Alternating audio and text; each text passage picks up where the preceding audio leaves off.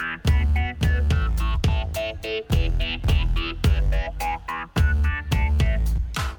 ¿Qué tal, ciberescuchas? Bienvenidos a Hablemos de Cine Podcast con Adrián Andrade. Les tengo varios títulos muy interesantes en este inicio de semana que estoy muy seguro van a estar entusiasmados de saber y de diversas plataformas y como siempre la investigación sobre la cual pertenece se las dejo a ustedes. Vamos a iniciar con una romántica de dos periodos distintos, muy exquisita, por así decirlo, espontánea y con sus traiciones, por así ponerlo.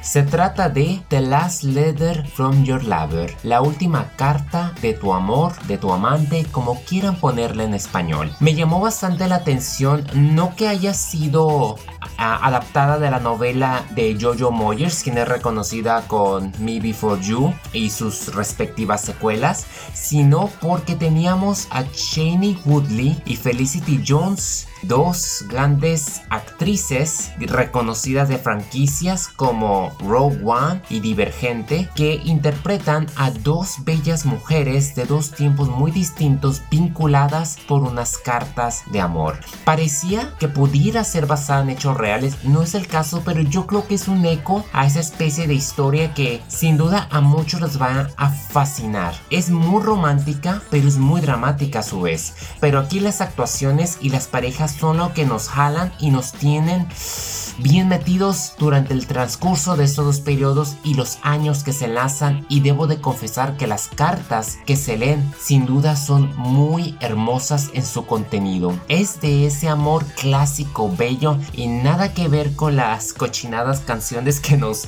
bombardean en la radio hoy en día, nada que ver. Son de esas dramas románticas que a las personas que tienen vieja alma les va a encantar y si no, les va como que a mover. Yo se las recomiendo de mucho corazón. Se trata en sí de que en el presente una reportera llamada Ellie Howard, interpretada por Felicity Jones, a quien yo amo, es que aquí hace unos gestos y hace unas escenas y saca una actuación tan natural, tan desarreglada, espontánea que me hace bastante reír. Es que flipo cuando ella sale en escena y, y hace una mención directa a Star Wars. Cuando menciona eres un rebelde. O sea, para mí luego, luego dije, lo sacó al drede, ¿no? Y es muy interesante saber que tanto ella como Woodley produjeron esa película y me encantaría verlas algún día actuar juntas porque aquí demostraron tener mucho talento y mucho amor por esta fuente original que sin duda la llevaron de una forma respetuosa. Bueno, entonces Jones como Ellie quiere buscar hacer un reportaje y conoce a un chico que se encarga del archivero y la pasa muy duro y entre ellos fluye como esa chispa. Pero mientras ellos dos se relacionan ella empieza a investigar esa carta que a la vez se vincula al pasado donde en los años 60 se trata de Jennifer Stirling, quien tiene un romance con alguien prohibido debido a que ella está casada y suceden ciertos eventos, el clásico historia de amor que no llega a concretarse del todo y no sabe realmente cómo pasan esas cosas o cómo están vinculadas, pero en el tercer acto todo fluye tan natural que no se siente ni forzado ni melodramático y no puedo evitarse sentirla que tiene el espíritu de Cartas a Julieta, una película que se encuentra disponible en la plataforma de Netflix, que la pueden disfrutar donde aparecía Amanda Seyfried, Gael García Bernal, Vanessa Regua, Franco Nero y sin duda Christopher Hagan. De esas cartas donde Amanda Seyfried, actúa en el papel de Sophie, que está entre comillas enamorada, pero no enamorada, pues descubre un viejo amor de casi 56 años que le escribió a su Romeo y decide contestarle después de ese tiempo y eso hace que ella venga y hagan ese recorrido a pesar de que el sobrino no está de acuerdo y ahí también fluye una chispa y pues no se diga al final que es muy conmovedor aparte de que disfrutas ambos paisajes.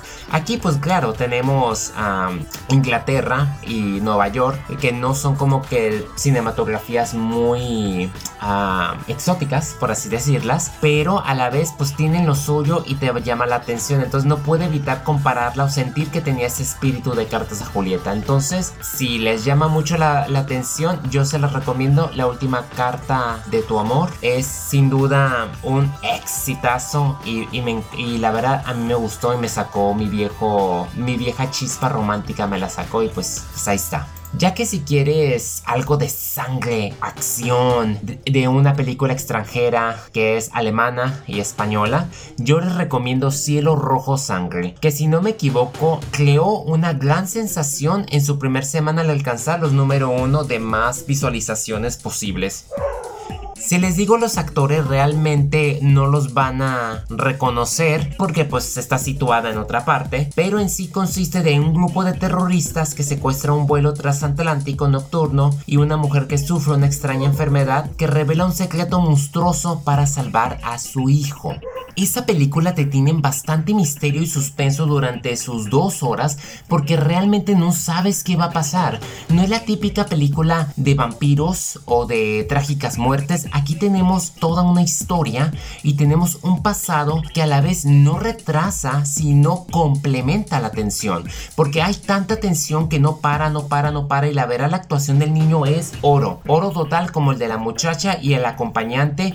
Es que este trío la verdad y los monstruos quienes los interpretan están que merecen aplausos e innovación porque cuando se ha visto que una película de este género logra conmoverte con actuaciones muy profundas y se exprese de una manera tan humana que no caiga en los mismos clichés que tiene el género. En lo personal yo creo que es una película de acción muy recomendable, de mis favoritas, que no decepciona, que a la vez sorprende, te explica ciertos eventos no estás como que tratando de adivinar qué está pasando, no simplemente estás al tanto y te inquietas y te preocupas por el destino de esas personas y también te das cuenta del error humano en el acto final donde tú crees, tú crees que va a terminar como todas las películas de esta naturaleza termina. Yo creo que en sí tiene un buen cierre a su historia principal y los efectos la verdad son muy emocionantes y son de muy buena calidad.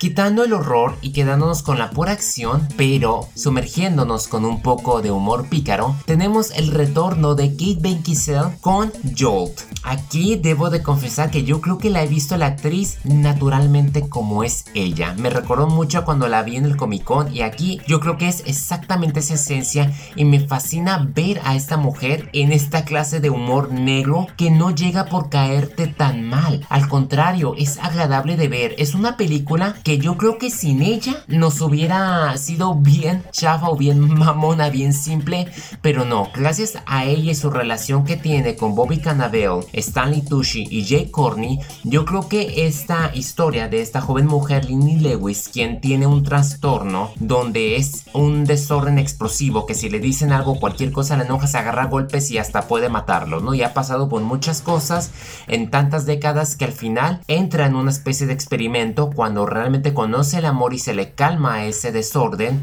y pues sucede que a esta persona en especial que la trató bien cuando nadie lo hacía, pues lo asesinan y ella anda detrás de, de buscar cómo fue la razón y vengarse por quitarle esa especie de paz. Pero en el trayecto descubrimos varios secretos y no podemos evitar el final que es sin duda podría plantearte una secuela a futuro. Espero y si la hagan, yo creo que va a ser una película que va a ser un éxito en el streaming. A mí me gustaría ver más de esta actriz quien acaba de cumplir creo que 40 años y se ve fenomenal para su edad y, claro, a mí me encantaría verla en el papel de Celine, ya que recientemente dijo que le encantaría compartir escena con Blade en, la, en el universo de Marvel. Ojalá alguien de Disney esté escuchando, pero debido a, la demanda de Scarlett Johansson, Emma Stone y Emily Blunt, oh Dios mío, yo creo que Disney por el momento no se va a estar fijando en divas momento, así que va a ser muy interesante, pero se vale soñar y recomendable, le digo, para, este fin, para estos días que no tienen nada que ver el,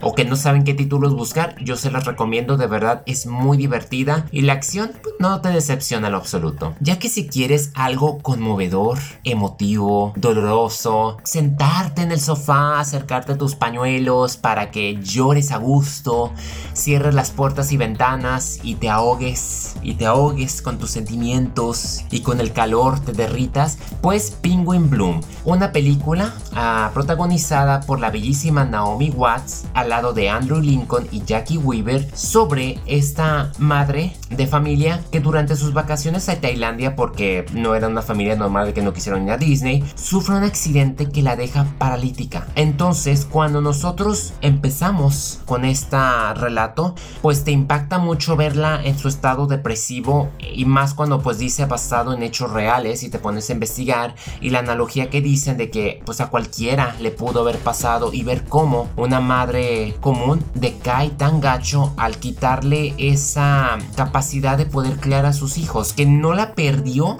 Y es aquí donde a mí me gusta mucho cómo empiezan a mover bastante estas especies de, de capacidades y cómo es muy diferente a todas las personas y cómo el que carezcas de partes no te hace ni más ni menos incompleto, sino tú tienes todavía la fuerza.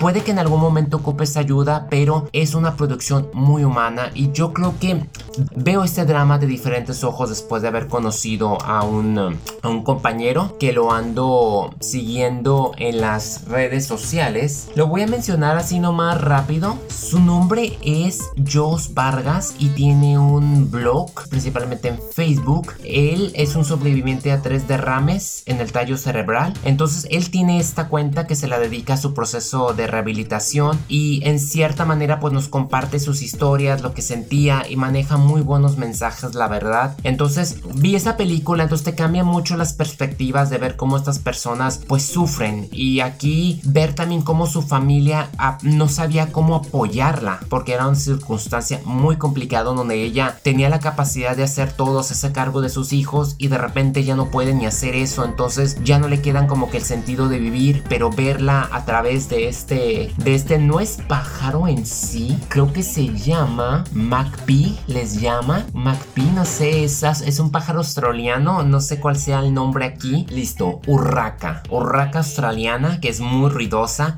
entonces gracias a, a que uno de sus hijos se encarga de esta urraca que se la encontró sola en la playa, pues la deja en casa y pues la mamá se tiene que hacer cargo y poco a poco va saliendo de su encierro y va volviendo a conectar y todo gracias a este bello animal.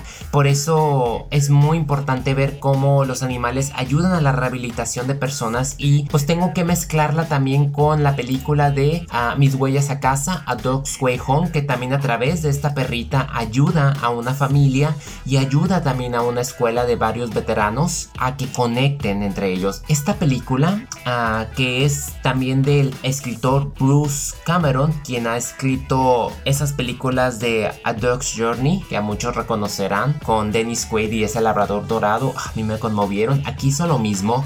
La historia pues es prácticamente de, de Luca Ray y su amiga Olivia, dos residentes de Denver, que encuentran un cachorro que está creado por gatos. Y, y en un descuido, ese cachorro, debido a los problemas que tiene el hijo, pues es catalogado como un perro peligroso y, y al tratar de transportarlo a otra ciudad termina perdiéndose y es toda una travesía que tiene que hacer esta perrita para encontrar su regreso a casa. Es muy conmovedora porque al estilo de las demás adaptaciones sigue varias etapas donde conocemos a diferentes personajes, tanto humanos como animales, y vamos viendo los sentimientos que conectan a esta comunidad. Y la verdad es que yo que teniendo a mi mascota Enzo, pues sí, sí me llegó bastante al corazón y pues no pude evitar también llorar con esta y con la de Penguin Blue. Sin duda son dos dramas cuyas actuaciones de Naomi Watt, Ashley Judd y Jonah Howlett King te, te conmueven, de verdad, te mueven bastante y no me queda más que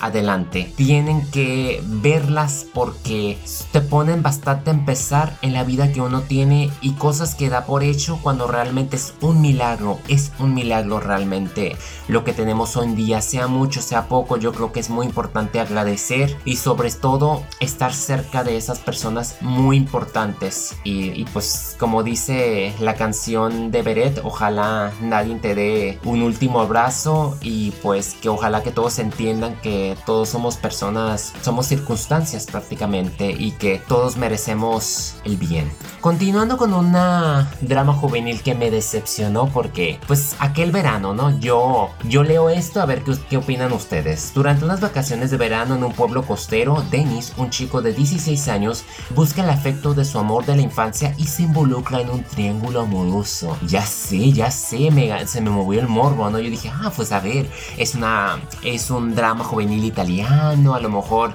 pues va a haber unas cosas indebidas o va a haber como un desamor o la aventura o van a ser muy diferente, va a ser algo tipo Merlí donde el, el trío va a ser muy consciente y no va a haber pleitos porque todos están bajo el mismo rollo. Pues bueno, durante su hora y media fue puro bla bla bla bla bla. Este chaval muy retraído, no hay nada prohibido, no se dicen las cosas en su cara, él simplemente ve como el otro conquista al amor de su infancia, pero la otra, ah, entre que dos o tres, y hay un par de golpes, un par de bullying, pero no hay nada como que digas cuál fue la moraleja de esto. O sea, ni siquiera hubo un algo, pues algo sucio, ¿verdad? No hubo nada. Qué decepción, la verdad. Me la pasé esperando hasta el último minuto y no hubo nada. Así que yo, la verdad, no se la recomiendo. Ya es la segunda película italiana que me decepciona. Qué curioso. A lo mejor Netflix no es su estilo. O no sé. Deberían como que moverle un poco a la, a la historia, algo porque yo sentí que la hipnosis es lo mejor de la película. y vaya, ahí sí, ahí sí el, el, guionista o quien hizo eso merece un bonus, porque yo creo que solamente por eso muchas personas como yo la vimos. Ya para cerrar, hay un estreno muy controversial. Se llama Boy Erased. Creo que es Chico Borrado. Es consiste sobre un chico al que sus padres envían a terapia de conversión para luchar por reconciliar su identidad sexual con las creencias cristianas de su familia. Yo leí la novela porque a veces hay que leer novelas de, de esa orientación, o sea, yo no me fijo tanto en esos, todos somos personas y algo, pero yo creo que a veces es bueno leer esa literatura. Entonces, la novela pues me conmovió porque pues son las memorias de este joven que la pasó muy duro. O sea, estamos hablando de abuso, estamos hablando de manipulación, de tortura y de cómo también un padre que en este caso es como que el pastor de la iglesia que está en contra de la homosexualidad. O sea, ver cómo a lo que recurren y cómo este muchacho pues vive pues prácticamente no lo dejan respirar, tiene una gran crisis. Esta novela fue una que, que leí junto con con Amor Simón que me parecieron muy bien narradas. La primera pues, era una pues era una comedia romántica no tan dura, pero pues Boy Race es un drama intenso donde pues te muestra realmente que hay personas que no pueden dejar de ser quienes son, porque así son, no porque los hayan, no porque sea una fiebre como yo y Star Wars, ¿no? Que muchos decían que era una fiebre y de un día para otro ya iba a dejar toda esa colección de Star Wars, o sea, es, es parte de ellos y es algo que no está en nosotros juzgar. La vida hay otras cosas mucho más importantes como para evadir libertades de los demás, ¿no? O sea, yo creo que entre tanta violencia que tenemos, abuso, injusticia, hay tantos males, contaminación, calentamiento global, como para preocuparnos por, por la identidad sexual de los demás o, o aborrecer ese aspecto. Yo de verdad, yo creo que esta película sirve mucho para mostrarnos qué complicado es para estas personas que tienen que lidiar con una faceta entre comillas, de una normalidad que realmente nadie es normal a final de cuentas. Entonces, es una película muy dura de ver que se ocupa estómago. Yo se la recomiendo. Yo leí la novela y fue muy bien adaptada y, me sorprende mucho tener a Russell Crowe y a Nicole Kidman y a Lucas Hedge hacerse cargo porque no fue fácil. Es muy íntimo, es muy directo, pero tiene unas escenas al final muy memorables que brinda fruto porque el desarrollo de verdad que te supo enganchar y aquí cabe señalar que John Egerton fue el responsable quien adaptó, hizo el guion, la dirigió y hasta la protagonizó. Y protagonizó desde un enfoque antagonista. Mis respetos y una lástima que no la hayan tomado en cuenta. Bueno, eso es todo de mi parte. Gracias por haberme acompañado en Hablemos de Cine Podcast. Síganme en mis redes sociales. Continuamos en las siguientes dos semanas. Hasta, la próxima.